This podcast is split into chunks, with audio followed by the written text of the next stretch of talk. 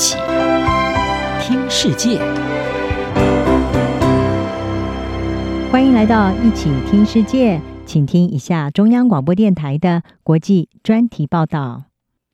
您现在收听的是中国推区域协议引发疑虑，太平洋岛国不随北京起舞。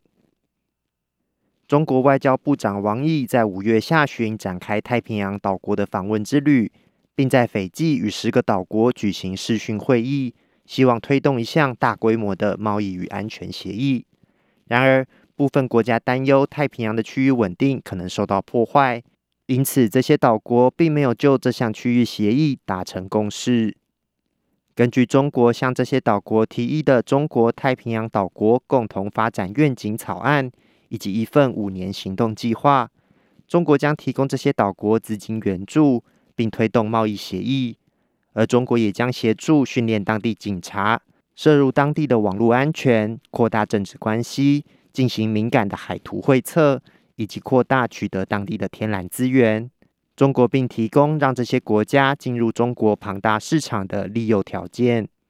不过，有太平洋岛国担忧这项方案将破坏区域稳定。密克罗尼西亚联邦总统帕努艾洛在会议前，在一封写给其他岛国领袖的信函中警告，这项方案看似极具吸引力，但会让中国进入并控制我们的区域。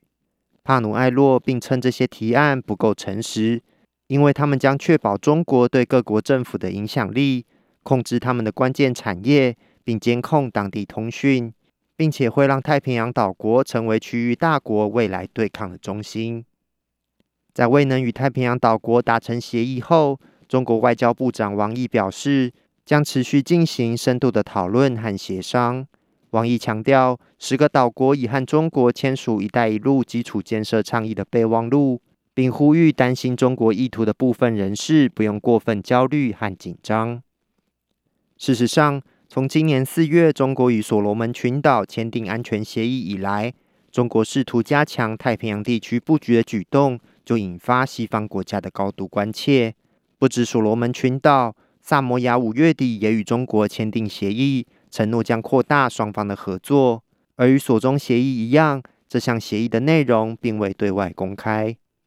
面对中国对太平洋岛国的频繁接触，与中国关系近年陷入紧张的澳洲，其新任外交部长黄英贤则在王毅展开访问的同时，也出访斐济。商议澳洲对太平洋岛国的援助计划，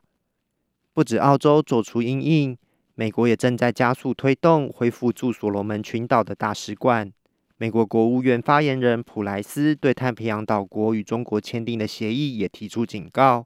呼吁要提防这些阴暗的协议，并认为这些协议可能会在仓促且不透明的过程中进行谈判。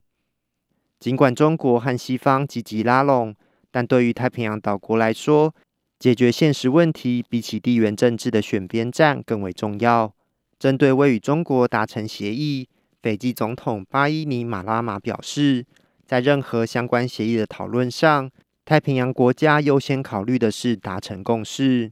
巴伊尼马拉马强调，地缘政治的得分对于那些社区正沉没在上升的海平面下，以及那些因疫情而失去工作。或家庭因商品价格快速上涨而受到冲击的人们来说，意义并不大。万纳杜前国会议员希科尔则向半岛电视台表示，很难知道中国在扩大影响力方面会取得多大的成功，因为这些太平洋岛国已习惯被大国利诱。他说，南太平洋国家知道如何玩援助游戏，中国的钱会被接受。但这些南太平洋国家常常不会一直维持被买。希克尔认为，要超过一次的访问才能改变他们的心意。他补充说，西方需要关切，但不用过度反应。王毅此行虽未能如愿与太平洋岛国达成大规模的贸易与安全协议，但专家指出，这不会是中国最后一次提出类似的协议。澳洲国立大学学者赫斯科维奇告诉半岛电视台：“中国预期会强化其外交、商业、经济、后勤与人际的努力，来达成这类协议。”